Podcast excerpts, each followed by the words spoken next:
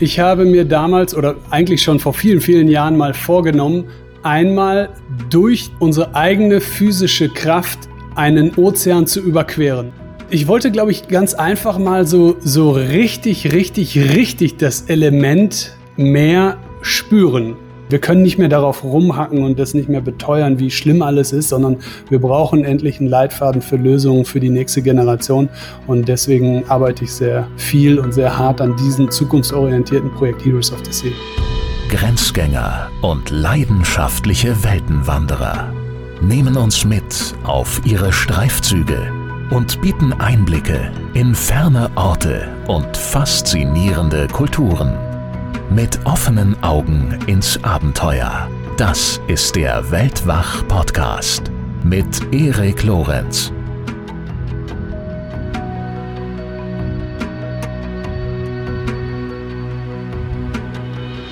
Die Faszination der Meere liegt tief in uns Menschen verwurzelt. Um die Kraft und Schönheit, aber auch die Zerbrechlichkeit dieses gefährdeten marinen Ökosystems zu porträtieren, ist der Fotograf Jörg Hovest zu den Helden der Meere aufgebrochen. So heißt sein aktuelles Projekt, das unter anderem als Buch erschienen ist, als Dokumentarfilm erscheinen wird und zudem auch als Online-Netzwerk Informationen bereitstellt in Hülle und Fülle. Und Jörg zeigt in diesem Projekt, welche Hüter dieses einzigartigen Lebensraumes er unterwegs bei seinen Reisen getroffen hat und was er von ihnen gelernt hat. Genau darüber unterhalten wir uns dementsprechend auch in diesem Gespräch, das übrigens unser drittes ist, denn er war schon zweimal bei Weltwach zu Gast. In Folge 61 haben wir über sein Projekt 100 Tage Amazonien gesprochen und in Folge 66 haben wir uns über 100 Tage Tibet unterhalten. Sind beides wirklich auch wahnsinnig spannende Projekte gewesen. Solltet ihr die Folgen noch nicht gehört haben, lege ich euch das gern ans Herz.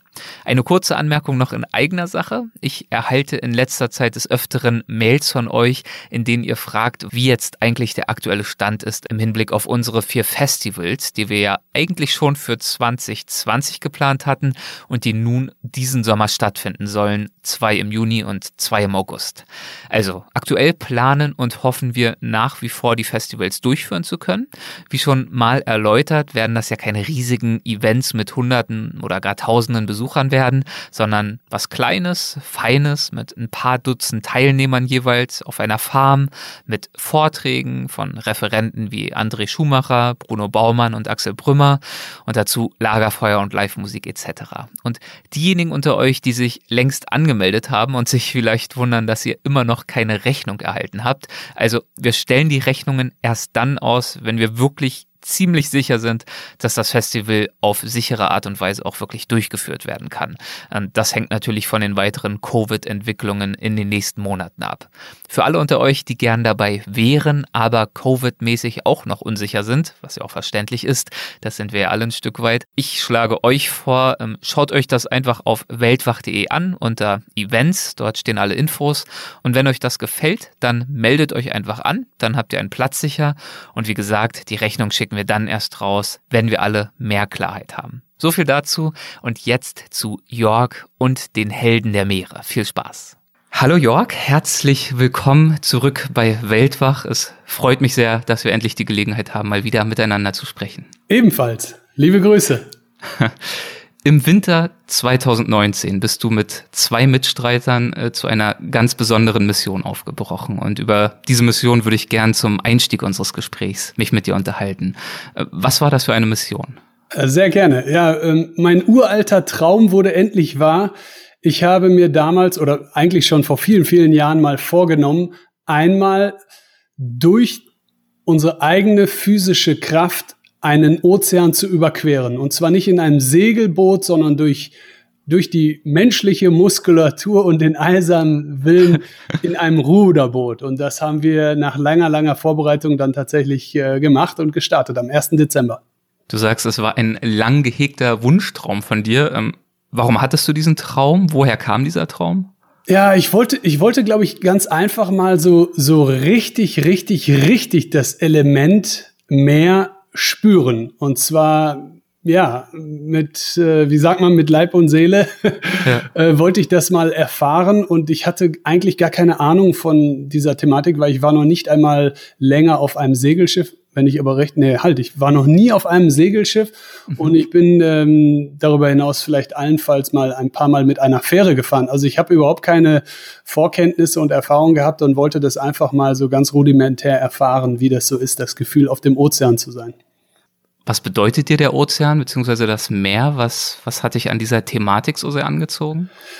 Ähm, ja gut, grundlegend ist natürlich dieses allumfassende Element Wasser, was mich seit jeher beeindruckt, aber äh, diese Gewalt und diese Größe zu spüren hat mich insofern gereizt, dass ich äh, nicht wirklich behaupten konnte, dieses Element so weit zu kennen, dass ich darüber sprechen kann. Und das, obwohl ich so viele Jahre jetzt äh, um die Welt reise und immer wieder mit dem Thema Ozean, mit den Meeren mich befasst habe und dort Projekte quasi realisiert habe. Also ich wollte es wirklich äh, auf, auf die harte Tour spüren. die harte Tour und es sieht auch nach einer harten Tour aus, wenn man sich die Aufnahmen anschaut und die Fotos anschaut von dieser Überfahrt. Äh, da muss man sich nur das Boot anschauen. Das war eben kein üppiges Segelschiff, äh, sondern ja, ähm, vielleicht magst du das Boot ja mal beschreiben. Wie kann ich mir das vorstellen?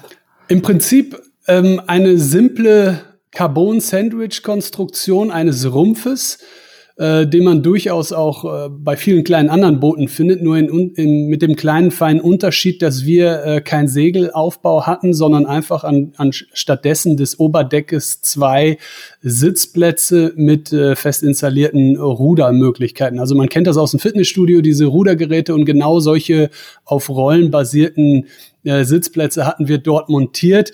Und das Schiff war neuneinhalb Meter lang, ungefähr 1,90 Meter breit, also sehr, sehr klein. Und jetzt also eher ein Boot als ein Schiff. Ja, ich nenne es Schiff. Das war immerhin mein, mein einziges und größtes Schiff, aber es war eigentlich ein Bötchen. Ja, äh, man, man hat auch gerne zu uns gesagt, es ist eigentlich nur ein Sportgerät, das wir da äh, haben bauen lassen.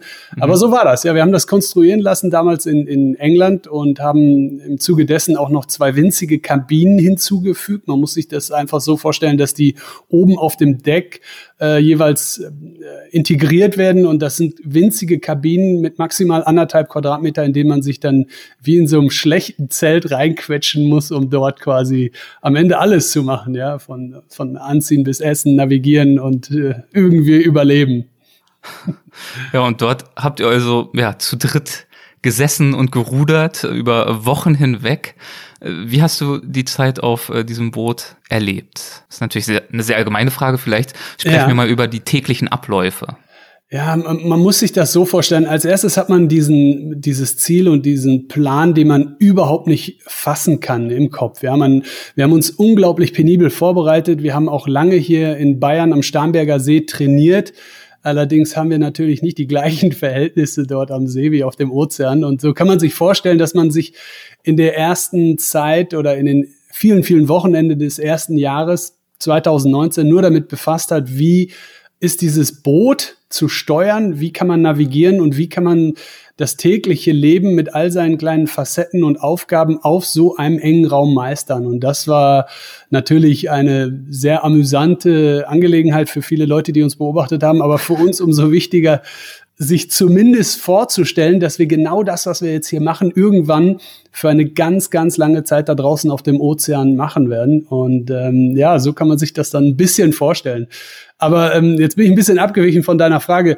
Du wolltest wissen, wie sich das angefühlt hat. Ja, also ich erinnere mich noch ganz genau an dem Tag, als wir dann nach all diesen Vorbereitungen am 1. Dezember in Gran Canaria endlich starten konnten. Und ähm, das war auch der Tag, an dem das ja gefühlsmäßig erstmal so wirklich angekommen ist, nachdem wir dann den Hafen verlassen haben und vor uns diese unendliche Monotonie des Blauens vor uns hatten, um dann zu wissen, okay, die lieben Freunde und Sponsoren und äh, Leute, die dort waren, die winken jetzt nochmal schnell und rufen, aber gleich sind wir ganz alleine hier und müssen 5000 Kilometer gerade ausrudern. Also ein unbeschreiblicher Moment, einfach dann wirklich, ja, das so zu erfahren, ja. Hast du so ein bisschen dich gefühlt, als würdest du jetzt ja, Planet Erde verlassen und äh, wirklich ins Unbekannte rudern?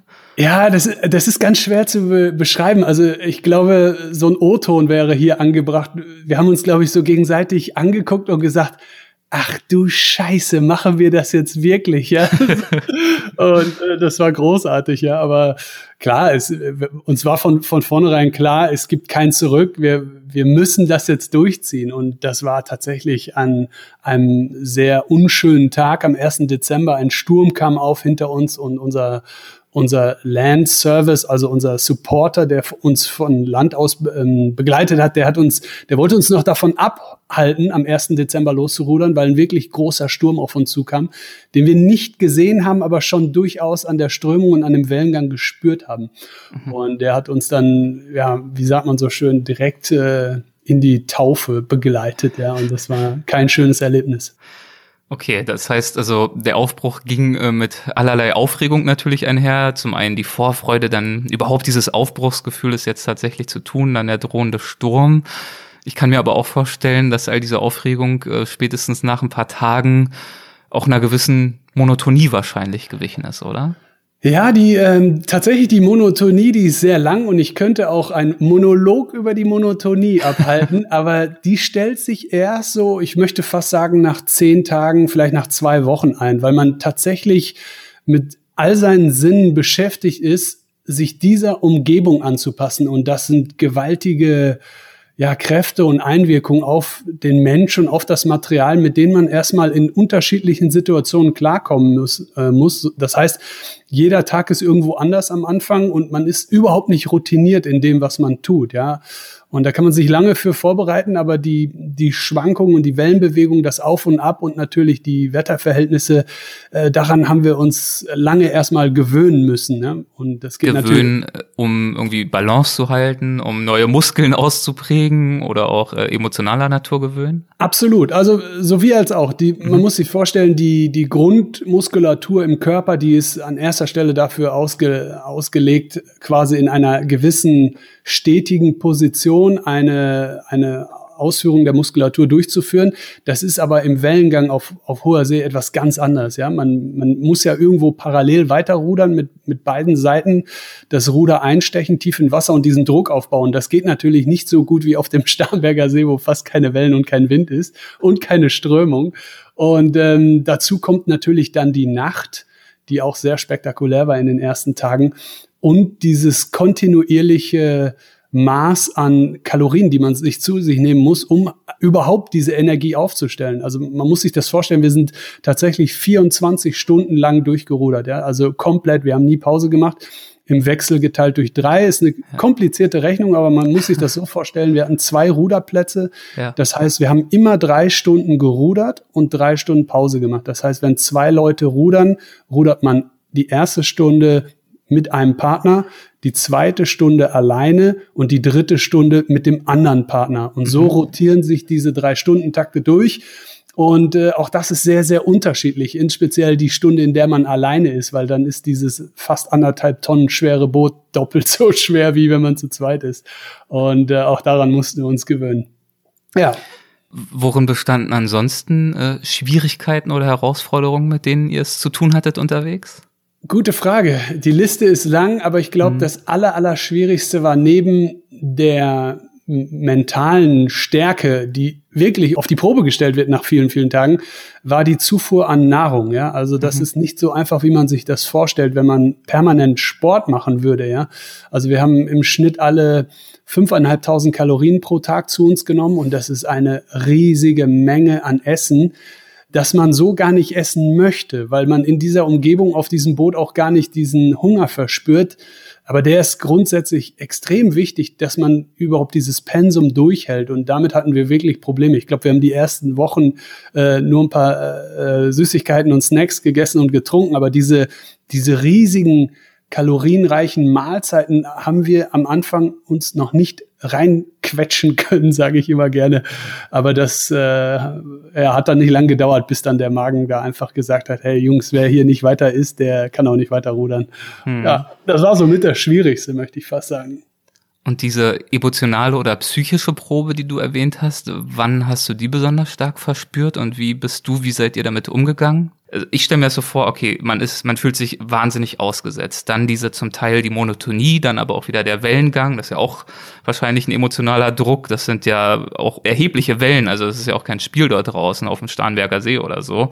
Und dazu kommt ja aber auch noch dieser wahnsinnig begrenzte Raum. Also zum einen die Weite und die empfundene Freiheit vielleicht auch und zum anderen dieses komplette Wegfallen von Privatsphäre, von ich darf jetzt mal schlechte Laune haben und motzen, sondern wahrscheinlich muss man ja auch irgendwie gucken, dass das Team äh, funktioniert. Wie habt ihr das in der Balance gehalten? Also ich, ich, muss, ich muss ganz ehrlich sagen, das war eigentlich gar kein Problem. Also mhm. mentaler Natur sind wir die ersten 30 bis 40 Tage sehr gut miteinander klargekommen. Danach lagen die Nerven so ein bisschen blank, aber auf dem Weg dahin hat man doch mehr zu kämpfen mit, mit körperlichen Erschwernissen, weil dann fangen an Muskeln weh zu tun. Man hat die ein oder andere Wunde, die sich aufgrund des Salzwassers und der Begebenheit auf diesem Boot ähm, tja, unschön anfühlt. Insbesondere Hände, Füße und natürlich der Po, der wird sehr in Mitleidenschaft gezogen. Aber darüber hinaus ähm, lief das relativ gut, ja. Also es gab keine größeren Probleme. Aber weil du es gerade angesprochen hast, klar, man, man, man streitet sich ab und zu oder, naja, streiten ist vielleicht der falsche Ausdruck. Man diskutiert über Dinge, in denen man sich zu dritt nicht uneinig war, aber all diese Dinge haben wir dann auch demokratisch gelöst, weil es ja irgendwo auch keinen Ausweg gibt. Ja, da muss irgendwann der, der jemand nachgeben, aber am Ende hatten wir alle noch dasselbe Ziel für den nächsten Morgen und äh, spätestens nachdem die Sonne wieder aufgegangen war, ging es weiter und immer geradeaus, ein Ziel, immer weiter. Das heißt, die, die Freundschaften haben auch überlebt. Das Absolut, natürlich. Gab es sowas wie einen Höhepunkt oder oh ja, besondere Momente, die dir ganz besonders äh, sich eingebrannt haben? Ja, sehr viele. Also wir haben unzählige wunderbare Tiere sehen dürfen, von Schildkröten bis Delfinen, Blue Marlins. Wir haben Maki Makis. Wir haben, also wir haben unglaublich viele Wale auch gesehen. Ähm, Beluga-Wale, Pottwale, ich glaube ein Finnwal, wir haben einen Seiwal, glaube ich, gesehen. Das sind immer ganz kurze Momente am Horizont, in denen man entweder nur die Flosse sieht, aber eines Nachts haben wir auch die Gelegenheit gehabt zu erfahren, wie sich fünf große Wale um unser Boot tummeln und wir haben daraufhin aufgehört zu rudern, weil die haben abgeblasen neben uns und das war ein spektakulärer Moment, weil wir, wir sind ganz ruhig geblieben und wussten, die beschnuppern uns nur diese Wale. Und äh, ich glaube, nach einer halben Stunde habe ich ich bin ja selbst Fotograf und hatte natürlich auch Unterwasserkameras mit. Ich habe es dann einfach nicht mehr ausgehalten. Ich musste das große Licht anmachen und daraufhin haben die Wale sich leider erschrocken und sind abgetaucht. Aber das war immerhin noch ein, ein magischer Moment, diese Tiere zu spüren neben uns. Ich glaube, das ja. war nach ungefähr 25 Tagen. Ja. Eine großartige Nacht. Toll. Wie lange wart ihr dann schließlich unterwegs? Also insgesamt waren wir waren genau auf dem Punkt 50 Tage und ich glaube eine Stunde 40 oder so unterwegs.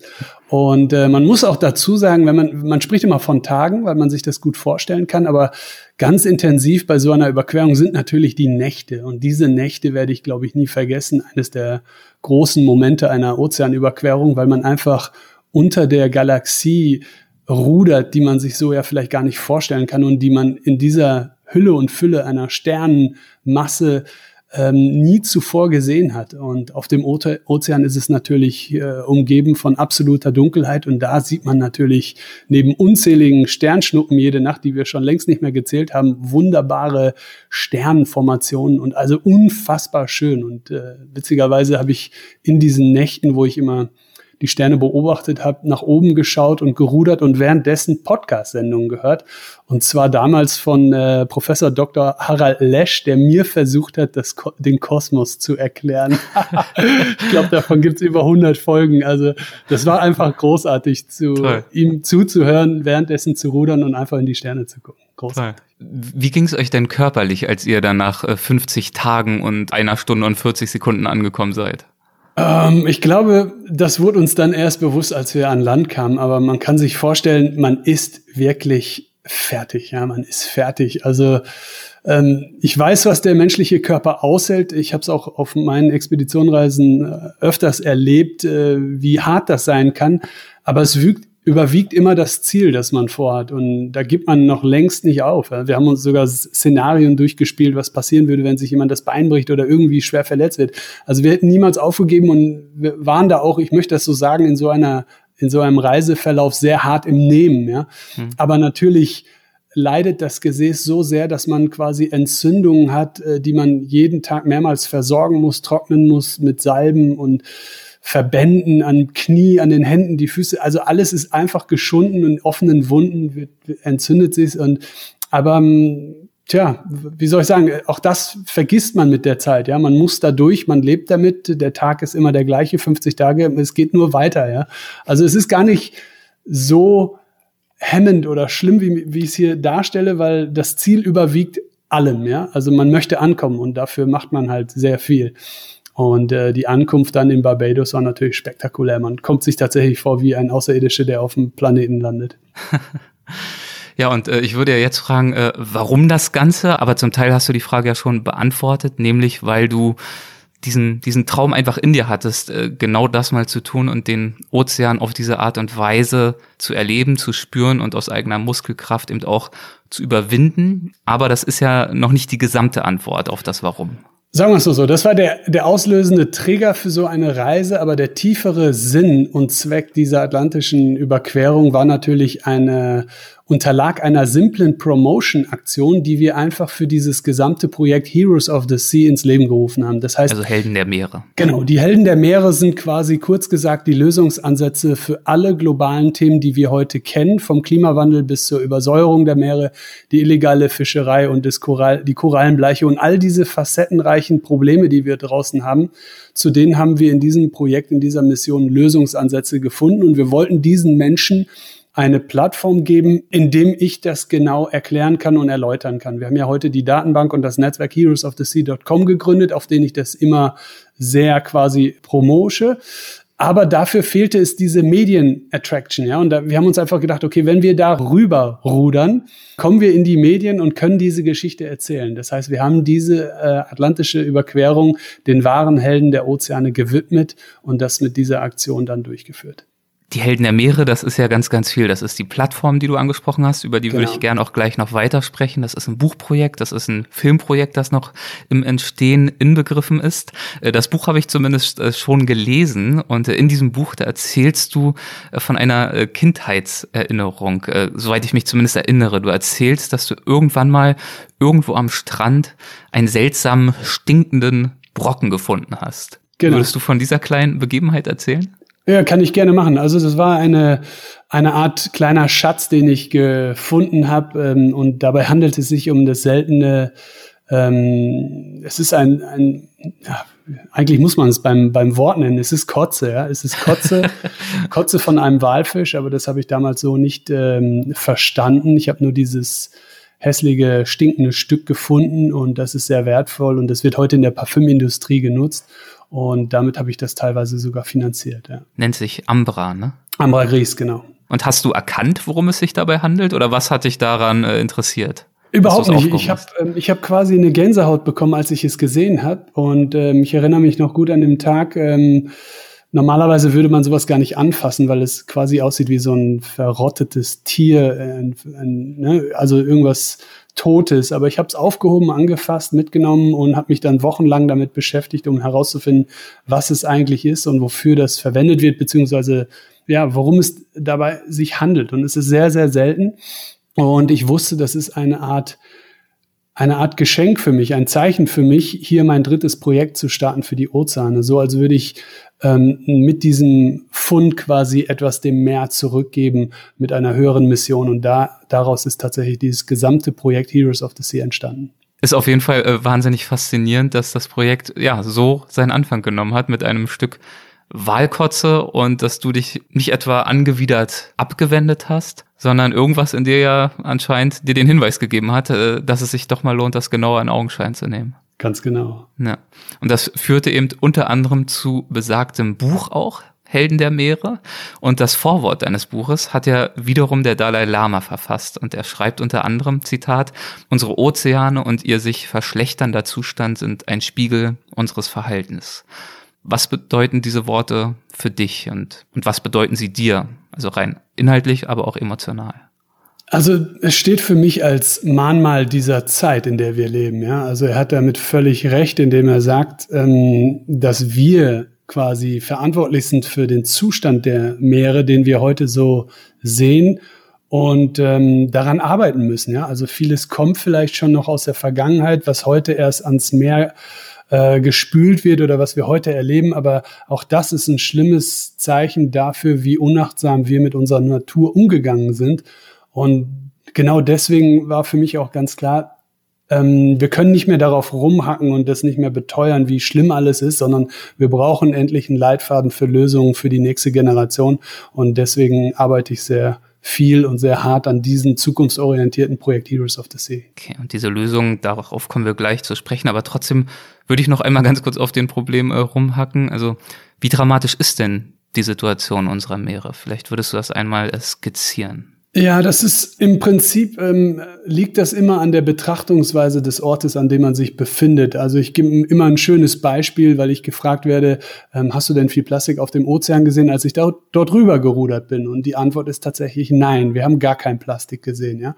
Und ähm, das heißt, man befindet sich immer in dieser Erklärungsnot, aber das ist auch sehr wichtig, um dieses komplexe Thema genau zu erläutern. Also das lag zum ersten daran, dass es nicht in der Konzentration der Ansammlung durch Strömung und Winde äh, wir in einem Bereich waren, wo sich Plastik ansammelt und zum anderen auf dem offenen Meer das gar nicht so sehr sichtbar ist. Aber ich kenne natürlich die ganzen Hotspots dieser Welt, an dem diese Konzentration sehr hoch ist, an dem man das deutlich sieht. Und das sind natürlich die Orte, die ich als allererstes besuchen wollte, um genau hier nach Lösungsansätzen zu finden. Aber grundsätzlich geht's an erster Stelle nicht nur darum, was man objektiv selbst wahrnimmt am Meer, sondern schon viel früher. Wie ist unser Umgang mit Verbrauchsmaterialien, in speziell mit Plastik? Wie ist unser Umgang mit äh, fossilen Energiestoffen, mit CO2-Werten? Ja, wie, welchen Einfluss hat der Mensch und die Industrie darauf, hingehend, dass wir das verursacht haben, was wir heute in späten Auswirkungen erleben. Ja? Das sind teilweise so komplexe Themen, die man erst versteht, wenn man wirklich vor Ort war, wie zum Beispiel die Korallenbleiche. Das ist für viele noch ein Thema, das sie so gar nicht kennen und den Zusammenhang mit der Erderwärmung gar nicht äh, zusammenbringen. Ja? Deswegen, also man sieht Ursachen und Auswirkungen in ganz unterschiedlichen Bereichen auf ganz unterschiedliche Art und Weise.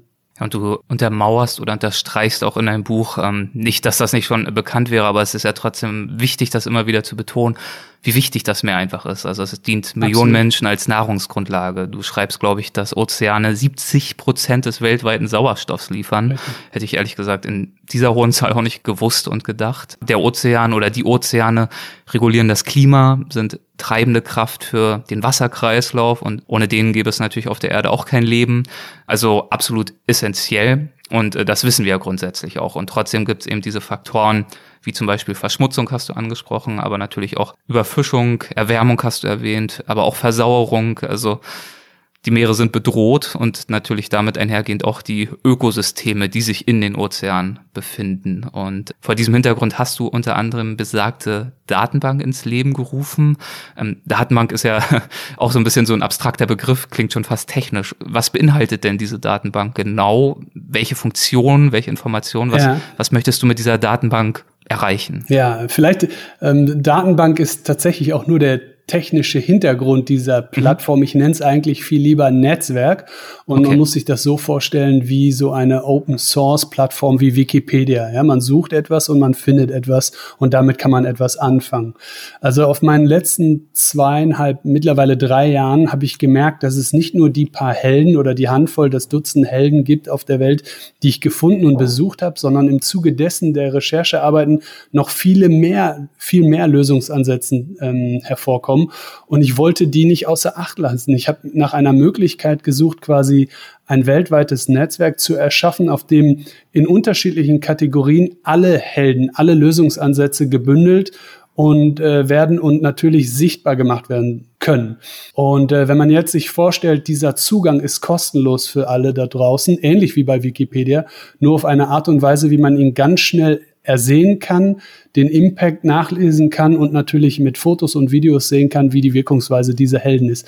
Dann entsteht ein Netzwerk, ein globales Netzwerk voller Lösungsansätzen, die wir so dringend brauchen. Und ich glaube, das ist etwas, was im Internet noch fehlte. Und daran arbeiten wir tagtäglich heroesofthesea.com. Ganz das genau. ist die Adresse, richtig, ja. Richtig. Okay, aber das Fundament ist sicherlich oder sind sicherlich die Helden der Meere, die du besucht hast, um dieses Projekt überhaupt zu initiieren. So fing alles an, genau. Ja, welche Art in Anführungszeichen von Personen oder Professionen hast du denn für dich in den Fokus gerückt, als du dich sozusagen auf die Reise begeben hast, diese Helden der Meere zu finden und zu besuchen? Ja, das ist eine gute Frage. Ich wollte nicht unbedingt nur ähm, NGOs oder Firmen mit integrieren, sondern ich wollte anfangen bei dem kleinsten möglichen Nenner und das ist für mich immer ein einzelner Mensch.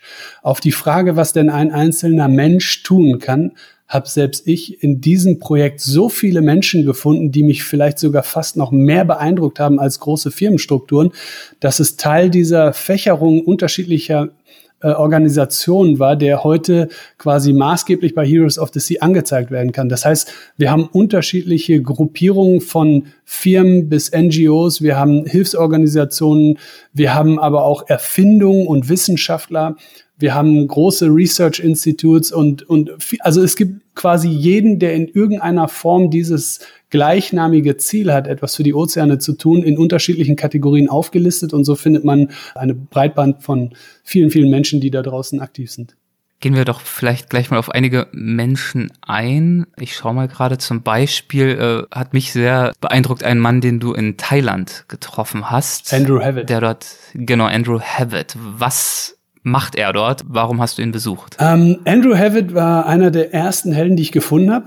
Und mhm. ähm, das kam zustande damals äh, nach diesem, äh, nach diesem schweren Erdbeben und den daraus resultierenden Tsunami, der in Thailand, in speziell auf in der Andamansee, sehr viel Schaden angerichtet hat und damit die Grundlage vieler Menschen ähm, zerstört hat. Und ähm, das hat mich sehr interessiert und ich wollte helfen. Und ähm, im Zuge dessen, ich bin auch Taucher, habe ich geschaut, wie denn die Tauchbasen aussehen. Wer ist denn dort betroffen? Was ist mit den ganzen Fischern und was ist mit diesen Hintergründen dieser, dieser Familien passiert? Und da bin ich tatsächlich auf einen Menschen getroffen, der ein unglaublich schreck, schreckliches Schicksal erfahren musste, weil ich glaube, die Hälfte seiner Familie ist umgekommen, seine Tauchbasis, seine Firma, alles wurde zerstört und Trotzdem hat er nicht aufgegeben, irgendwas zu machen. Und er hat anfangs damit angefangen, das Meer zu säubern. Die haben Autos, Kühlschränke, Häuser, Leichen, die haben alles versucht, aus dem Korallensystem, aus dem Meer wieder rauszuholen nach der äh, Tsunami, um dann festzustellen, dass es auch eine Möglichkeit gibt, eine Aufforstung dieser Korallenriffe durchzuführen, indem die eine eine Art Gärtnerdasein unter Wasser als Taucher an den Tag legen. Und äh, das hat nicht nur Schule gemacht, sondern ist auch sehr erfolgreich heute. Man spricht hierbei von einer Coral Nursery, also einer Aufzuchtstation für Korallen, die es mittlerweile um die ganze Welt gibt. Ja, und äh, das musste ich selbst mit eigenen Augen sehen. Das heißt, wenn man sich das vorstellt als Tourist möchte man nach so einer Tsunami ein, ein, ein Tauchgebiet nicht mehr besuchen, weil es zerstört ist, dann hat er die Lösung dafür gefunden, indem er eine vielleicht noch spannendere Unterwasserwelt erzeugt hat, indem er eine Gärtnerei errichtet hat und bei dem Taucher jetzt aktiv mithelfen können, dieses Ökosystem wiederherzustellen. Und das finde ich großartig. Und der Mensch wird auch heute von der Regierung gefördert und hat ein, ja, wie gesagt, hat große Schule gemacht und tausende Studenten und Volontärs angelockt und an erster Stelle natürlich äh, äh, wissbegierige Taucher in dieser Region. Und wie funktioniert das? Wie kann man beschädigte oder abgestorbene Korallen entweder ja, behandeln oder wieder hochziehen oder ersetzen durch gesunde Korallen? Ja, an dieser Stelle möchte ich die Zuhörer am liebsten auf meine Seite lenken. Die sollen sich das mal Gerne. anschauen auf, die, ja. auf den Videos. Aber ich kann es natürlich kurz erklären. Also es ist tatsächlich wie im Garten. Man setzt, nimmt die Setzlänge dieser Korallen und pflanzt sie quasi auf eine Art künstlichen Riff. Das können schwimmende Barrieren, das können Betonfundamente oder auch Netze sein. Man setzt sie in einem Gebiet aus, das nicht so sehr von, von der Temperaturschwankung beeinflusst wird, also ein etwas kühleres Gebiet und ähm, verhindert dann mit einer Säuberung mit, mittels einer Zahnbürste, einer handelsüblichen Zahnbürste, dass diese ähm, filigranen Korallen durch die Symbiose der Erderwärmung dort erstickt werden und nicht mehr atmen können. Das heißt, es muss mindestens einmal die Woche einer zu diesen kleinen Setzlingen runter und sie reinigen mit der Zahnbürste. Und dabei muss man sehr, sehr vorsichtig sein, aber spektakulär. Du hast auch schon äh, die Plastikproblematik angesprochen, die an verschiedenen Orten der Welt natürlich verschieden stark ausgeprägt ist, äh, verschieden oder unterschiedlich offensichtlich ist. Und du hast auch eine Organisation besucht, die sich mit genau dieser Herausforderung auseinandersetzt, und zwar auf Haiti.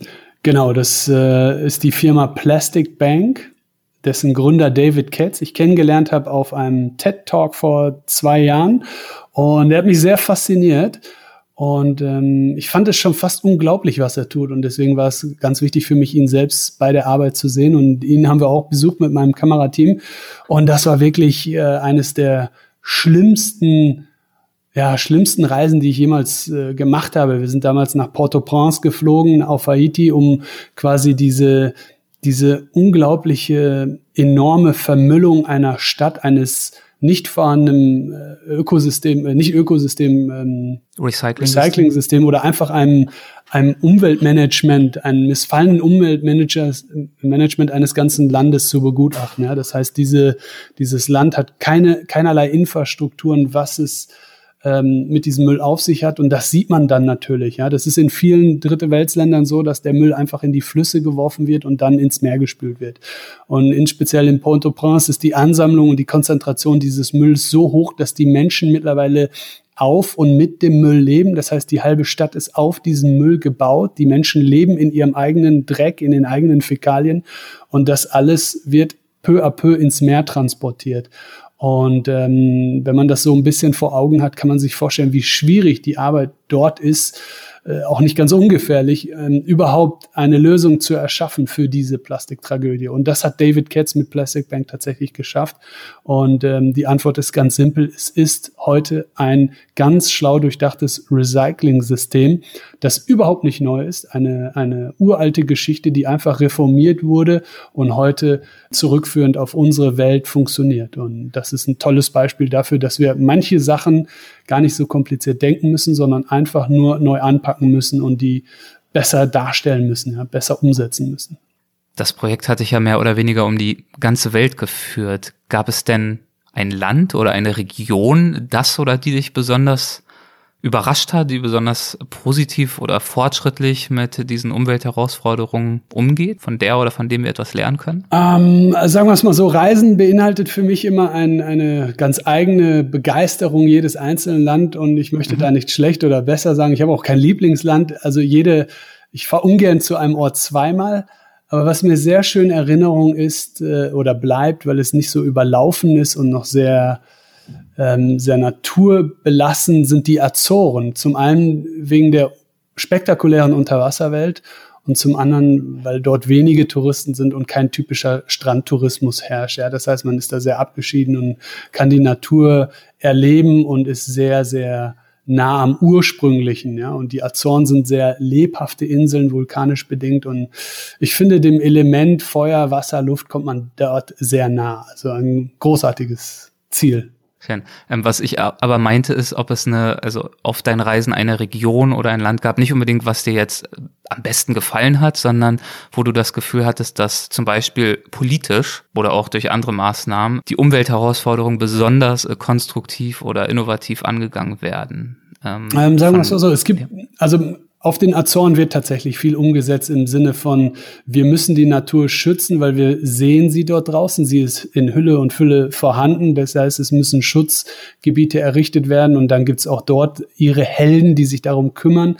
Ähm, so war das ein bisschen gemeint vorhin mit den Azoren. Aber klar, wir haben in Afrika ganz viele tolle Beispiele gesehen, wo man auch wirklich das Unmögliche versucht zu schaffen und dort äh, mit viel Hilfe von außerhalb auch großartige Dinge en, entstehen lassen konnte, wie zum Beispiel in, im, im Kongo, in Gabun, in Tansania, in Südafrika, in Namibia. Also in gerade den Ländern, wo man es gar nicht vermutet, finden Aktionen statt und dort findet man auch die Helden, die man heute auf unserem Netzwerk Heroes of the Sea besuchen und sehen kann. Und das ist, glaube ich, was sehr Schönes und Positives zu wissen, dass man nicht unbedingt viele Länder hat, die absolut ver vergessen wurden, ja. Also ja. und das ist großartig zu sehen. Welche wissenschaftliche Arbeit hast du zum Beispiel in Tansania begleitet? In Tansania habe ich tatsächlich ein deutsches äh, wissenschaftliches Unternehmen vom ZMT, das ist das äh, Marineinstitut aus Bremen. Die haben wir begleitet bei der Feldforschung und dort ging es darum, dass wir versucht haben, den Menschen, den Einheimischen durch Education-Maßnahmen und mit der mit dem Zusammenarbeit der Regierung einen Masterplan zu geben, damit sie aufhören, die seltenen und großen Souvenirs, die Muscheln aus dem Meer zu fischen. Ja, man muss sich vorstellen, das haben die Menschen vor vielen Jahren nie gemacht. Das liegt nicht in der Natur der, der Sache, aber es unterlag den Touristen, diese Muscheln dort aus dem Meer zu holen, um sie weiter zu verkaufen, um an Zahlungsmittel oder an Geld oder andere Privilegien zu kommen. Ja, weil die Menschen sind sehr arm. Und äh, das hat dazu geführt, dass dort ein ganzes Ökosystem umgekippt ist. Und das ist heute äh, so wissen wir, zurückführend auf den Tourismus aus Asien und Russland. Ja? Also mhm. die meisten Menschen in Europa werden wissen, dass man diese Muscheln als Souvenir gar nicht mit einführen darf durch Zollbestimmungen, aber das ist tatsächlich noch nicht in allen Ländern so. Und das hat dazu geführt, dass dort tolle echt großartige Ökosysteme äh, komplett zerstört worden sind. Und wir waren mit diesem Forschungsteam dort unterwegs und haben dort geholfen und in jahrelanger Arbeit eine Lösung für diese Menschen gefunden. Gab es noch ein äh, weiteres Projekt, einen weiteren Gedanken, der dich ganz besonders begeistert hat in Bezug auf lösungsorientiertes Arbeiten? Ja, ich werde immer sehr schnell ähm, emotional, wenn es um das Leid der Tiere geht, weil mhm. die können dafür nichts, dass wir die äh, Welt so verändert haben, wie wir sie heute verändert haben. Und da gibt's dann auch so kleine Mikrokosmen, Heldenaktionen, wie zum Beispiel in Namibia, wo ein Team fast täglich rausfährt, um eine große Robbenkolonie zu sichten mit Ferngläsern. Und dort, um dort festzustellen, dass viele von diesen Seerobben mit Plastik um den Körper, um den Hals, um Geisternetze befangen sind und daran zugrunde gehen. Und dieses Team zum Beispiel hat sich ähm, zur Aufgabe gemacht, mit einem System aus Scheren und Messern, mit Handschuhen und Kescher in Blitzeseile diese Tiere ausfindig zu machen, die dann den hinterher zu rennen, auf die drauf zu springen, hört sich ein bisschen brutal an, aber die dann von diesem Plastik zu befreien. Und das ist so gewaltig, diese Arbeit. Ja? Sie ist nicht nur schwierig und gefährlich, sondern Sie gleicht auch einem Sisyphus, weil es sind tausende, Millionen Robben, die jeden Tag dort mit Plastik um den Hals ankommen. Und ähm, das finde ich großartig. Diese Menschen setzen sich einfach für das Leib und, äh, der Tiere ein und retten quasi jeden Tag Serum. Auch das findet man auf unserem Netzwerk Heroes of the Sea und das sind spektakuläre Bilder. Und ich finde, solche Helden dort draußen brauchen viel mehr Unterstützung weltweit. Und das sind großartige Sachen. Was versuchst du mit diesem Projekt konkret zu erreichen. Also du möchtest, das ist deutlich geworden und nicht, dass das schon nicht schon mehr als genug wäre. Du möchtest Helden wie den jetzt schon erwähnten eine Plattform geben. Du möchtest ihr Handeln in den Fokus rücken und damit sicherlich auch Nachahmer inspirieren. Was wünschst du dir auf politischer Ebene zum Beispiel im Umgang mit dem Thema Umweltschutz und Klimawandel? Hast du dort auch Punkte oder Anliegen, die dir besonders am Herzen liegen? Ja, man, man, muss sich das so vorstellen. Alles, was da draußen äh, passiert auf der Welt, unterliegt dem Wissensstand der Menschen. Ja, das heißt, erst wenn wir von Problemen wissen und die Lösung kennen, können wir agieren, können wir helfen. Ähm, jetzt muss man das zurückschrauben auf meine Person. Ich bin ja in Anführungsstrichen nur Fotograf und Abenteuerreisender und an erster Stelle Geschichtenerzähler. So, mit dem Wunsch, den Meeren zu helfen, war für mich klar, dass ich einfach nur meine Arbeit als Reisender weiterführen muss, um diese einzelnen Geschichten hervorzubringen, um den Menschen da draußen diese Geschichten und Bildern zu zeigen, damit sie am Ende mit uns allen in der Gemeinschaft, äh, Gemeinschaft tatkräftig helfen können, sei es in Form durch Spenden, sei es in Form durch Verbindungen, die die einzelnen NGOs und Kooperationen erschaffen oder für einen Regierungsbeschluss wie mit dem Marienforschungssystem. Äh, das heißt, wir müssen diese medialen Momente ausnutzen und immer wieder spielen und hervorbringen, damit überhaupt in jeglicher Richtung dort draußen was passiert, von politischer sowie als auch von Regierungsseiten. Und dafür bietet natürlich auch dieses Netzwerk eine tolle Plattform, die alles vereint und alles zusammenführt.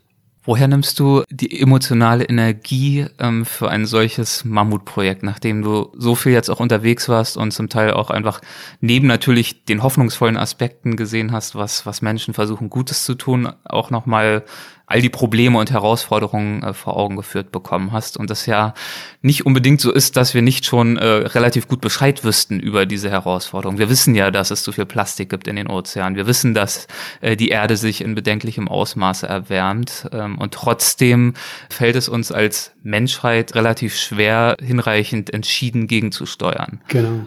Ja. Wie schaffst du es, dich da nicht entmutigen zu lassen im Angesicht der Größe dieser Herausforderung? Ja, ähm, gute Frage. Im Prinzip geht es gar nicht um die Probleme, sondern um die Lösung. Und das ist ein durchaus positiver Aspekt, den wir uns gerne anhören. Ja? Und der ist nicht nur inspirierend, der ist, der, der schafft ein Gefühl von, ich, ich schaffe das, ja. Es ist auch das Versprechen an mir selbst, dass ich damals auch, wie ich es dem Dalai Lama bei Tibet äh, versprochen habe, ähm, gleichzusetzen. Bei Tibet heißt bei deinem Tibet-Projekt, du hast ja vorher genau. ein Projekt schon gemacht zu 100 Tage Amazonien und ein zweites 100 Tage Tibet. Da hast du auch in den bisherigen beiden äh, Besuchen bei Weltwach hier drüber erzählt. Genau, es geht um ein Versprechen, das Versprechen, das ich mir selbst ausspreche. Ja, wenn ich was tue und was anpacke, dann ziehe ich das auch durch und das ist immer meine Motivation. Und da kann auch keine weltweite Pandemie kommen und mich davon abhalten, obwohl das momentan sehr, sehr schwer ist, mein Projekt weiterzuführen. Aber ich glaube an die Sache, weil sie nicht nur positiv ist, sondern auch etwas Gutes birgt für die Zukunft. Und ähm, ich habe einen kleinen Sohn, der ist zehn und ich merke, wie ich auch seine Welt und sein Bewusstsein verändere. Und er steuert in eine ganz andere Welt hinein, als dass wir sie noch kennen aus unserer Jugend. Und die möchte ich mit einem mit einer Art der Medieninformation bestücken, die nicht nur Sinn macht, sondern die mit einem positiven Gedanken die Welt verbessert und sie nicht verschlechtert. Und das ist das Hauptproblem. Ja? Wenn wir die Medien heute betrachten, dann verschlimmern wir diesen Zustand. Und ich möchte einfach dagegen wirken und sagen, okay, das ist der Ist-Zustand, aber wie bitte sehen die Lösungen aus? Wir können uns ja nicht daran äh, satt sehen, wie Probleme weiter verschlimmert werden, sondern wir brauchen dringend Lösungsansätze in sämtlichen Gebieten, in sämtlichen Themen dieser Welt. Wie können wir dein Projekt unterstützen und auch auf dem Laufenden bleiben am besten? Ja, danke für diese Frage. Also momentan ist es so, Corona-bedingt kann ich natürlich auch nicht mehr auf Vorträgen gehen. Ich kann meine Message gar nicht verbreiten. Ich vermisse die Bühne sehr. Wir machen Online-Vorträge, aber auch nur begrenzt, weil es ist gar nicht so einfach, wie man sich vorstellt, äh, wenn man vorher unter tausenden Menschen auf der Bühne stand. Ja. Das heißt, ähm, was wir heute, woran wir heute arbeiten, ist der Film, der Kinofilm Heroes of the Sea, zu dem ich eine ganze Produktionsfirma bezahlen muss, die diesen Film zur Fertigstellung bringt, was nicht ganz so einfach ist. Und die Heroes of the Sea Datenbank, die natürlich im Moment noch nur eine Beta-Version ist und die noch sehr, sehr ausbaufähig sind. Das heißt, äh, unterstützen kann man mich tatsächlich nur mit Geld.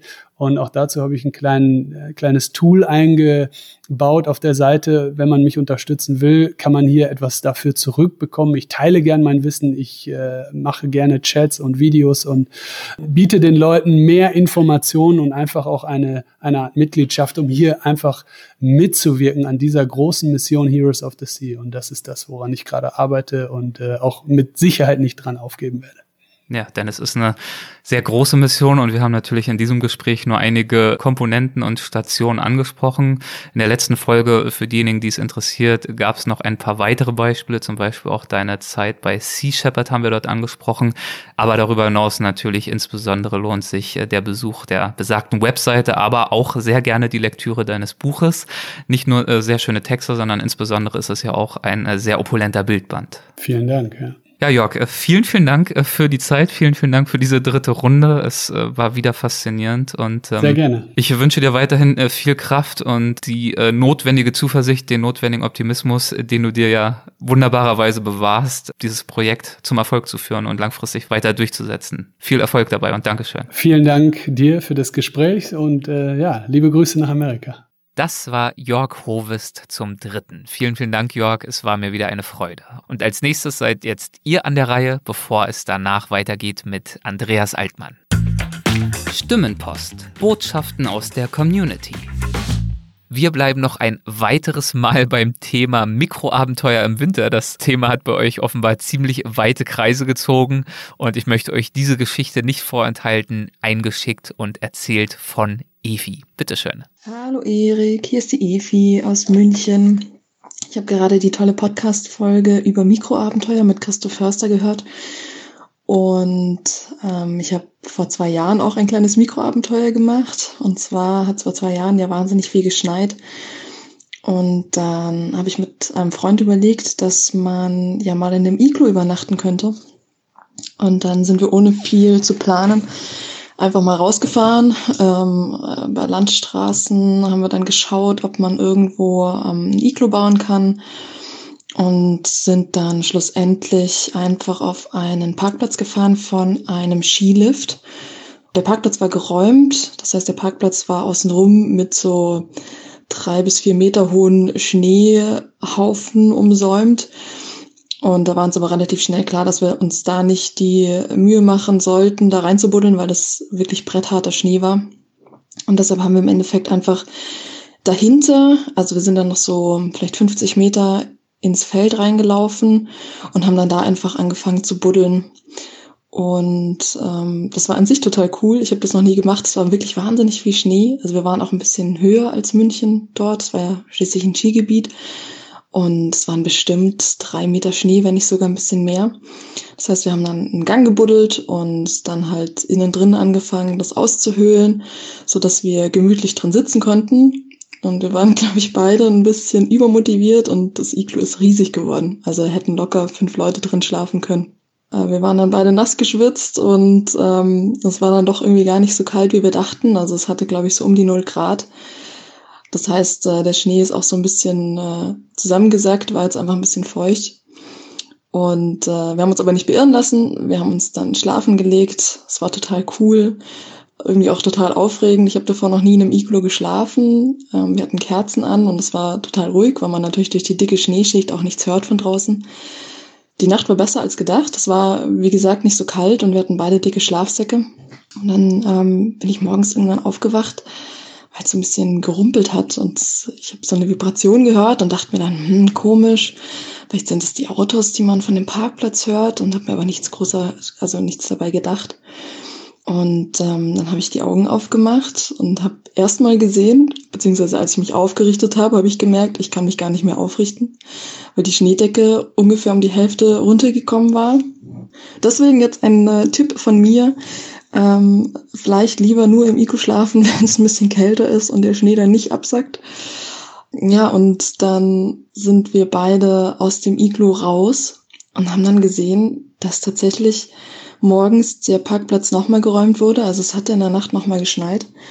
Und dann ist wohl eine ähm, Pistenraupe einfach bis kurz vor unser Iglu gefahren. Das heißt, diese Schneeberge, die davor noch 50 Meter von uns entfernt waren, waren einfach vor unserer Tür, sage ich jetzt mal, vor unserer Iglu-Tür.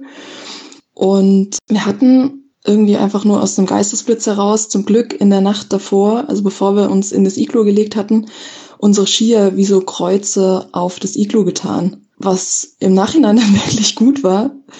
Ja, wir wussten nicht, wir wissen nicht, was diese Pistenraupe dort gemacht hat, aber ähm, so ein Iglu sieht man halt auch von außen einfach nicht so. Das heißt, es hätte auch einfach sein können, dass diese Pistenraupe über uns drüber fährt. Ähm, ja, also es war ein äh, sehr abenteuerliches Mikroabenteuer und ich werde es auch auf jeden Fall nochmal machen, allerdings nur fernab von irgendwelcher Zivilisation und definitiv nur, wenn es ein bisschen kälter ist. ja, das ist ja gerade nochmal gut gegangen. Sehr, sehr schön, Efi. Vielen, vielen Dank. Und äh, damit geht es nun weiter mit Andreas Altmann. Übers Reisen und Leben. Andreas Altmann liest. Ein weiteres Mal liest Andreas Altmann, der Bestsellerautor, für uns vor, und zwar aus seinem Buch Gebrauchsanweisung für das Leben. Das heißt also wieder für euch die Stuhllehne nach hinten stellen, jedenfalls wenn ihr gerade sitzt, den Entspannungsmodus einstellen und genießen. Wobei dieses Mal könnte das etwas schwieriger werden als sonst, denn es geht um das Thema Schmerz. Ja, und äh, so lautet auch der Titel des Kapitels, das Andreas uns vorliest. Bitteschön, Andreas. Der Schmerz ist eine geheimnisvolle Begebenheit. Er kann das Leben zugrunde richten und er kann ihm eine Tiefe schenken, in die der Mensch sonst nie hineinsehen würde. Er kann vergehen und er kann nie aufhören. Er ist eine der Türen, hinter der wir uns sehen, ohne Maske, ohne Ausflüchte, ziemlich entblößt und ziemlich verlassen. Das hat er mit dem Sterben gemeinsam. Einer muss gehen, keiner kommt mit. Freude kann man teilen, aber Schmerzen und der Tod, sie gehören jedem allein. Nur ihr, nur ihm. Schmerz hat alle Gesichter und nur zwei Gegenden, in denen er zuschlägt. Im Körper und dort, wo wir die Seele vermuten. Manchmal in beiden. Manchmal zuerst im Leib, dann wandert er hinüber in die Psyche. Oder umgekehrt. Aus dem Herzeleid wird ein verwundeter Body. Ich litt als Jugendlicher unter Atemnot. In den drängendsten Momenten musste ich mich hinlegen und nach Luft ringen. Dabei war ich kerngesund. Doch mein Herz drohte an Unglück zu ersticken. Und so fing alles in mir zu würgen an. War das Unglück weg, so viele Jahre danach, atmete ich wieder federleicht. Die Medizin kennt unzählige Fälle, die davon berichten, wie das eine, das unsichtbare Organ, das andere, das vor der Welt sichtbare, entzündet. Wie irgendwann Kummermetastasen den Leib erreichen und er ebenfalls zu schweren beginnt. Aber das soll nicht das Thema dieses Kapitels sein. Hier geht es um den skrupellosen Schmerz, der urplötzlich, wie er Gewalt oder Unfall oder Krankheit den Menschen heimsucht. Und darum, was ein solches Desaster in ihm auslöst, wie er Widerstandskräfte mobilisiert, um davonzukommen. Wir kennen alle die wahren Wundermärchen von Frauen und Männern, die eines Tages unter die Räder eines blindwütigen Zufalls schlitterten und als halbe Leichen liegen blieben und nach Monaten wieder auferstanden, weil sie Glück hatten, weil sie an einen formidablen Arzt gerieten, weil ein unwiderruflicher Wille sie trieb und weil ein paar Freunde sie liebten und mithalfen beim Wiederfinden eines gebrauchsfähigen Körpers. Und wir kennen die Schilderungen von Malträtierten, die nie das Ziel erreichten, weil kein Glück eingriff, weil der Arzt überfordert war, weil der Wille nicht reichte, weil sie, obwohl geliebt, an einem Schicksal zerbrachen, das jeden Ausgang verbarrikadierte. Ja, sie kamen vielleicht mit dem nackten Leben davon. Und sie kehrten mit diesem zertrümmerten Leib, irgendwie funktionierend, irgendwie noch nicht tot, in die Welt zurück. Und sie wussten nicht mehr, was sie hier verloren hatten, so zerschunden und hilflos. Ich will zuerst die leichte Kost anbieten, meine Geschichte, wie fliegengewichtig im Vergleich zu der, die dann kommt. Dennoch, sie riss mich in Zustände, von denen ich vorher nichts ahnte. Noch einmal in Stichpunkten der bereits angedeutete Tatbestand. Ich knallte, mit Vollgas und Rad unterwegs, gegen den rechten Kotflügel des Autofahrers, der mir die Vorfahrt genommen hatte, und landete wie ihr Sturzflug neben dem linken Kotflügel, schon während der Flugsekunden überzeugt, dass ich bei der Ankunft auf dem Kopfsteinpflaster einer Pariser Nebenstraße K.O. liegen bleiben würde, mit einer ruinierten Wirbelsäule und oder einem kaputtgegangenen Schädel und der Aussicht auf eine erledigte Zukunft. Nein, es kam anders. Ein Fremder, nicht der Fahrer, der längst Gas gegeben hatte, streckte mir seine Hände entgegen und richtete mich auf und mit einem gestauchten Fahrrad und einem gestauchten Skelett tippelte ich nach Hause. Drei Nächte später kam die Rechnung. Ich wachte auf und konnte mich nicht mehr bewegen. Hundert Eisennägel steckten in meinem Rücken und durch das linke Knie jagte in raschen Intervallen ein stechender Schmerz. Was ich nicht wusste, fünf Monate sollte der Weg durch das Fegefeuer dauern. Ich will ihn, aufs Notwendigste komprimiert, beschreiben. Nagelneue Erfahrungen standen an. Wie mit offenen Augen auf dem Futon liegen und nicht wissen, wie den Leib hochstemmen und ins Bad befördern. Jede Regung löste den einen einzigen Alarm aus. Stillhalten. Wenn nicht, dann schossen Feuerkugeln in den nur Millimeter bewegten Körperteil. Um zwei Uhr früh hatte ich unendlich viel Zeit, darüber nachzudenken, wie es jetzt weitergehen sollte. Eine Hilfe war nicht zu denken. Das Telefon befand sich im Arbeitszimmer und ich war allein, ziemlich allein. Ich schwebte nicht in Todesgefahr, weit entfernt. Aber ich war in einer Situation, die mich überraschte und von der ich nicht wusste, ob und wie ich mit ihr fertig werden würde. Dutzende Versuche unternahm ich in dieser ersten Nacht, um meine 76 Kilo aus verwundeten Knochen und Muskeln zu überlisten, damit sie nicht anfingen zu jaulen, wenn ich mich rührte. Geradezu witzig war die baldige und falsche Überzeugung, dass nichts zu machen sei, dass ich nun da liegen und auf ein Wunder hoffen müsse. Eben nicht. Nach hundert Tests in die verschiedensten Richtungen fand mein Hirn und mein Leib gewiss unter scheußlichen Zumutungen eine Möglichkeit, mich gerade hinzustellen. Nicht kerzengerade, aber einigermaßen aufrecht, um die zehn Schritte zur Kloschüssel zu bewältigen. Frage niemand danach, was mir einfallen musste, um mich wieder flach zu legen. Irgendwann nach Nächten fing ich an, die Stunden im Sitzen zu verbringen, um den Weg nach oben bzw. unten zu verkürzen. Die vorhandenen Ibuprofen-Tabletten, hochdosiert, schlug nicht an. Nutzlos wie Bonbons verschafften sie keine Linderung. Nach einer Woche bestellte ich übers Netz eine Urinflasche, wie man sie in Krankenhäusern benutzt, um mir den Weg zur Toilette zu sparen. Doch bisweilen zitterte ich so vor Schmerzen, dass ich daneben pisste, in die Matratze. Ich war frei von jeder Scham. Der einzige Wunsch, der mich verfolgte, war die Sehnsucht nach einem funktionstüchtigen Leib. Ein Satz von Carlos Castaneda fiel mir ein. Die grundlegende Differenz zwischen einem Durchschnittsmenschen und einem Krieger ist der, dass ein Krieger alles als Herausforderung begreift und der andere alles entweder als Segen oder Fluch versteht. Ich war kein Krieger, auch nicht im übertragenen Sinne. Dennoch wäre ich nie auf die Idee gekommen, meinen Zustand als Fluch zu begreifen. Verflucht von wem? Nein, damn it, ich war wie einfach ein Pechvogel, der zur falschen Zeit an das falsche Auto geraten war.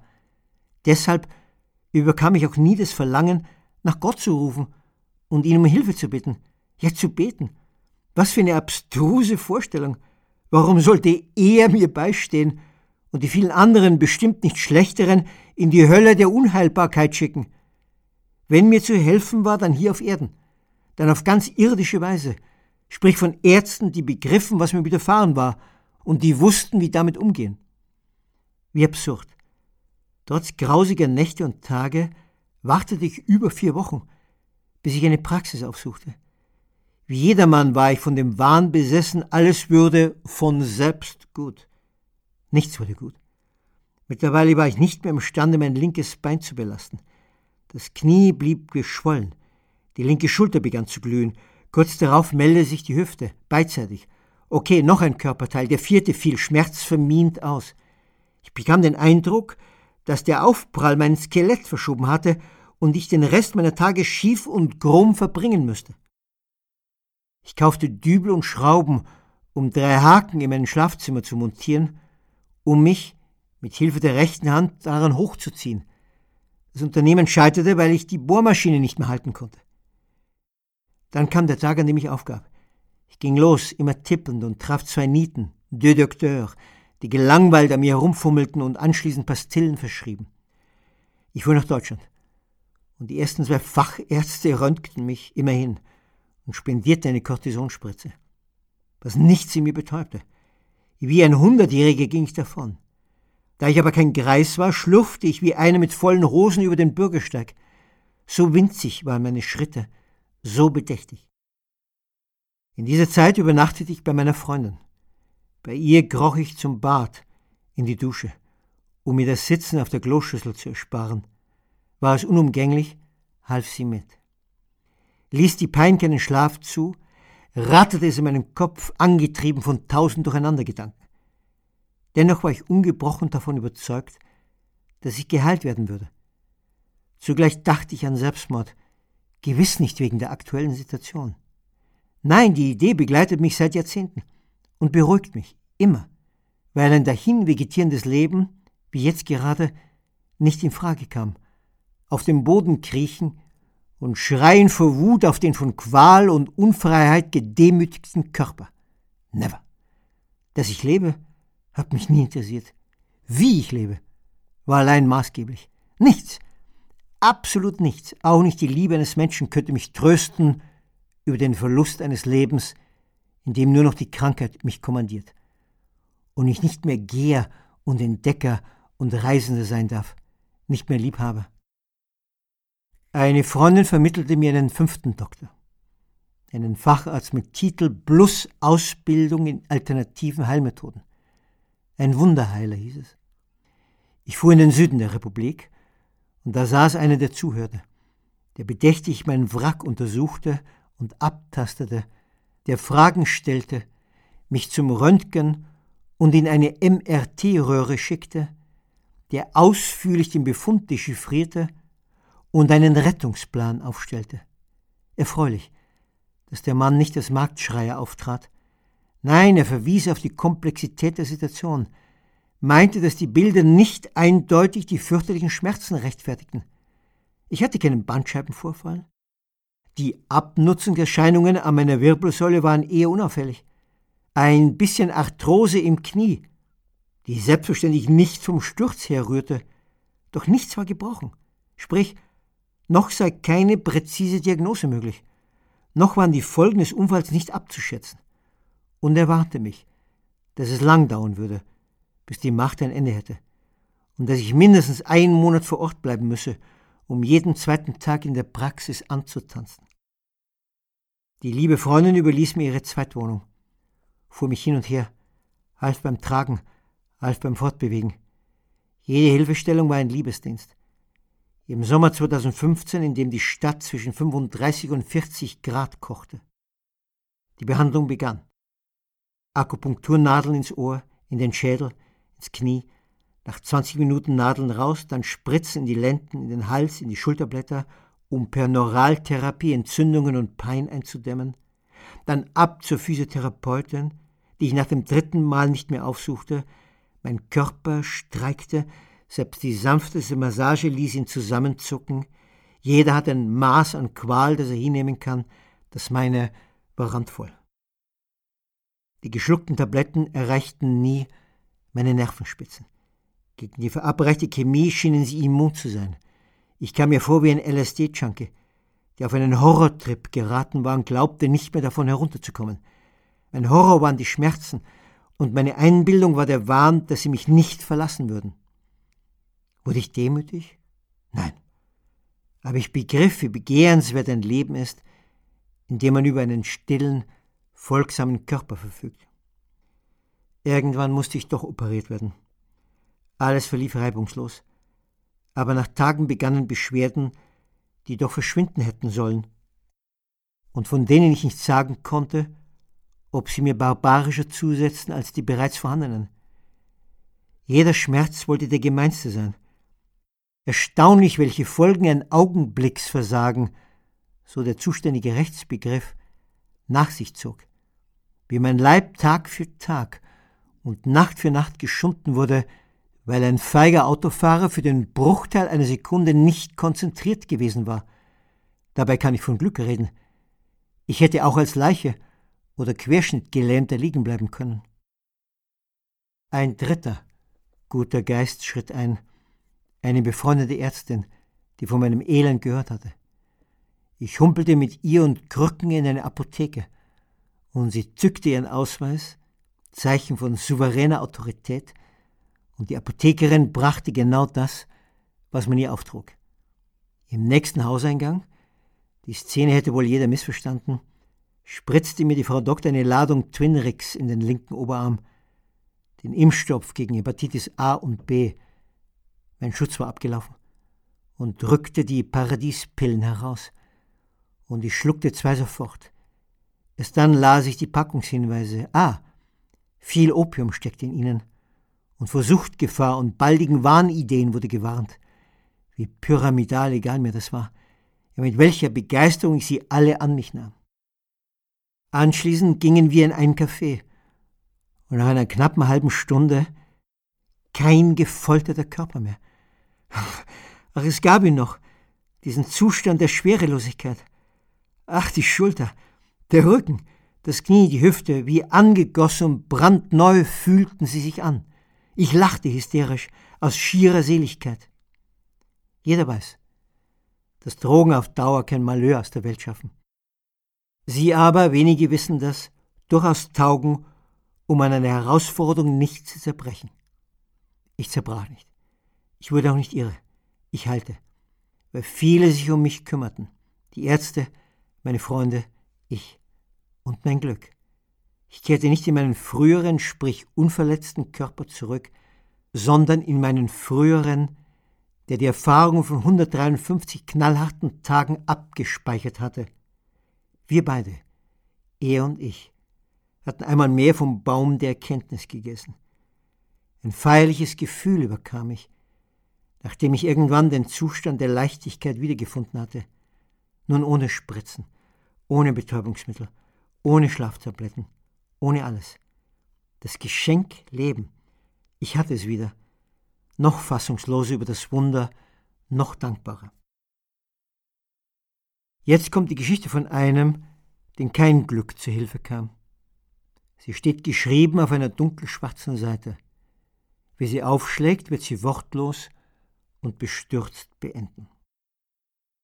Es war ein Sommertag in Kabul. Noch war die Stadt frei, aber Monate später würden die Taliban, nur 15 Kilometer entfernt, einziehen und ihr Reich der Finsternis installieren.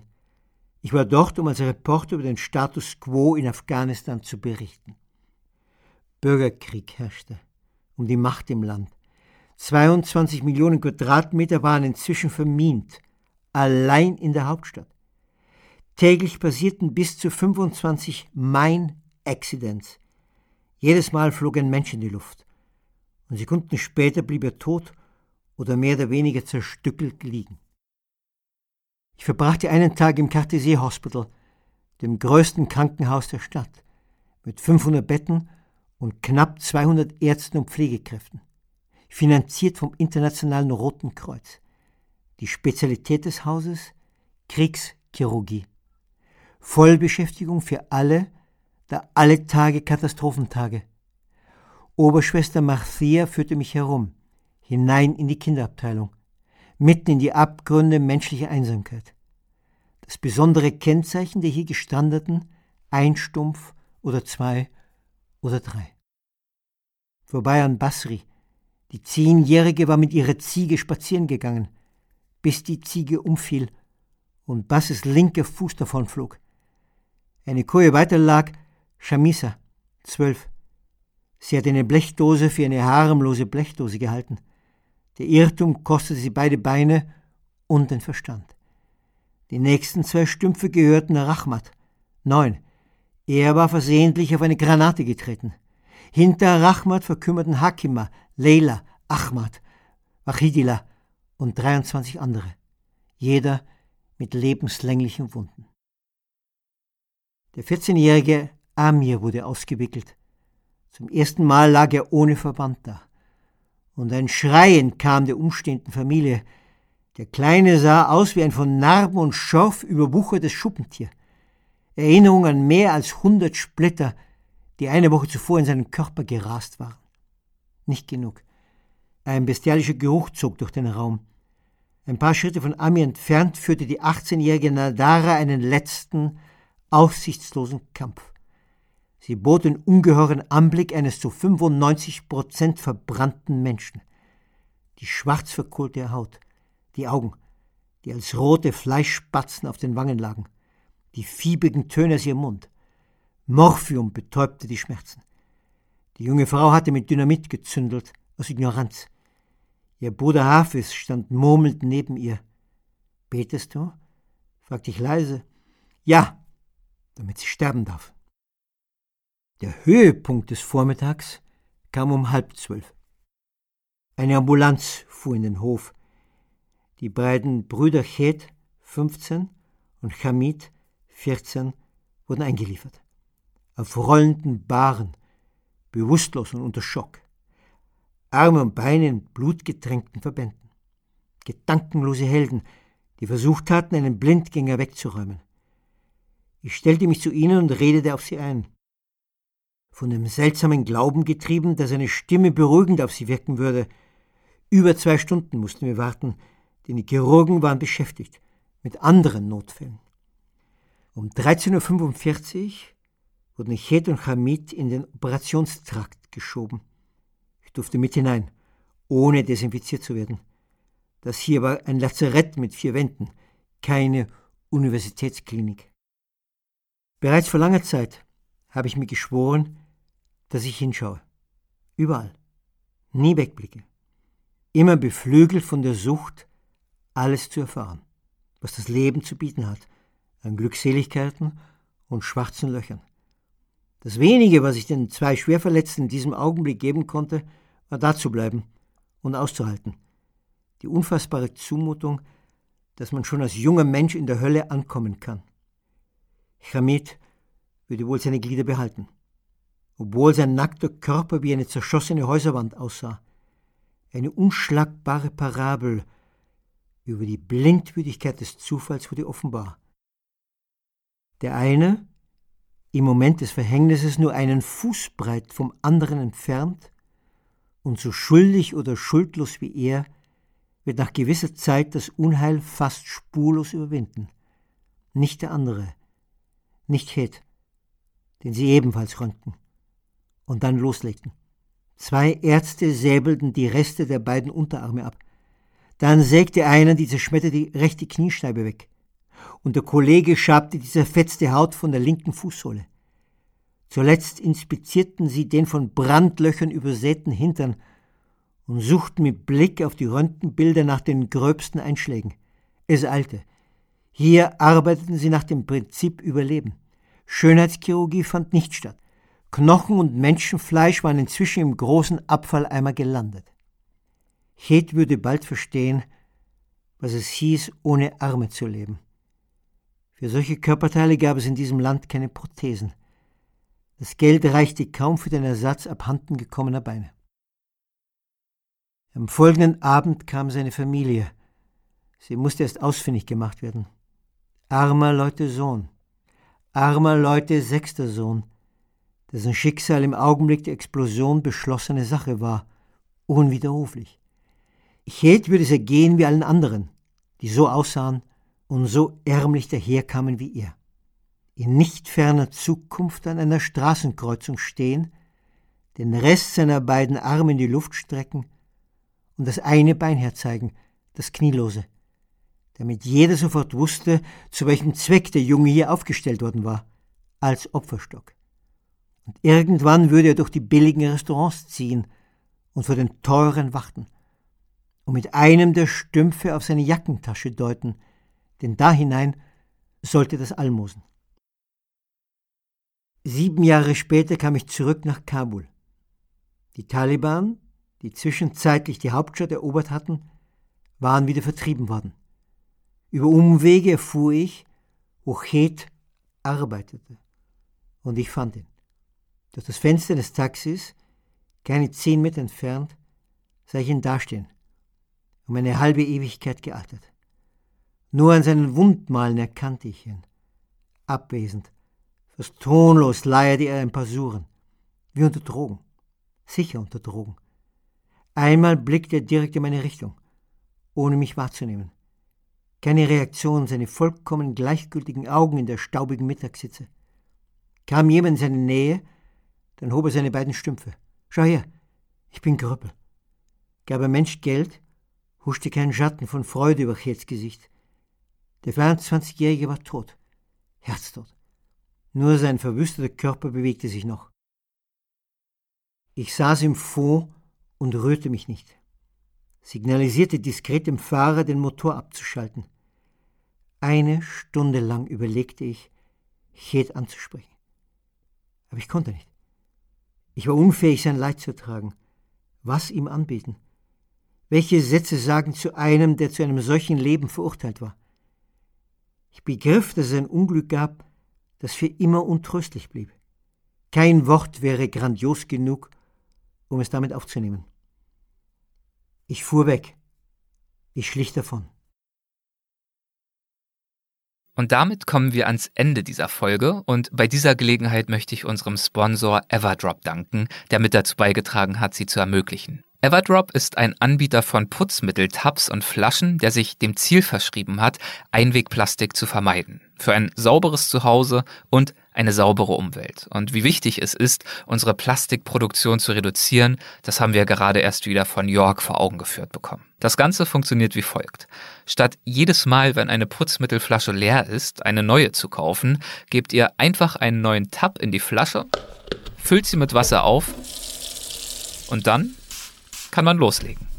Das Ganze ist günstig und putzt gut und die wiederverwendbare Flasche sieht auch noch minimalistisch und schick aus. Das alles gibt es sogar im flexiblen Abo, mit dem ihr sicherstellen könnt, dass ihr nie wieder leeres Putzmittel habt. Alle Verpackungen von Everdrop können vollständig im Altpapier entsorgt werden. Und zusätzlich zum eingesparten Plastik reduziert sich natürlich auch noch das Transportvolumen, und zwar um bis zu 95 Prozent. Denn durch die Tabs muss kein Wasser mehr transportiert werden, sondern eben nur die kleinen, leichten Tabs, die in einem Paket klimaneutral versendet werden. Also wirklich eine gute Sache, wie ich finde. Schaut euch das gern mal an unter www.everdrop.de slash Weltwach. Und mit dem Code Weltwach10 erhaltet ihr dann sogar 10% Rabatt auf eure gesamte Bestellung ab 12 Euro. Das gilt für Putzmittel, Waschmittel und sogar auch für die Abos. Also Weltwach 10, 10 als Ziffer geschrieben unter everdrop.de slash Weltwach. Das war's für dieses Mal. Vielen, vielen Dank an alle unter euch, die es bis hierher geschafft haben. Ich hoffe, die Folge hat euch gefallen. Ich danke euch fürs Zuhören. Ich danke euch für eure Unterstützung, für die eine oder andere nette Rezension, die es wieder bei Apple gab, in der Podcast-App. Und natürlich ganz besonders danke ich denjenigen unter euch, die uns im Supporters Club unterstützen. Für alle unter euch, die noch nicht Mitglied sind im Supporters Club, aber vielleicht schon seit einer ganzen Weile darüber nachdenken, schaut euch gern die entsprechenden Infos dazu an auf weltwach.de und dort dann unter Supporters Club. Dort findet ihr alle Informationen. Im Supporters Club gibt es unter anderem sämtliche regulären Weltwach-Folgen werbefrei und jeweils auch schon einen Tag vor der regulären Veröffentlichung. Und dazu gibt es noch viele, viele andere kleine Goodies, mit denen wir versuchen, uns zu revanchieren für eure Unterstützung. Das Ganze geht los bei 2,50 Euro im Monat. Vielen, vielen Dank, macht es gut und bis zum nächsten Mal. Ciao.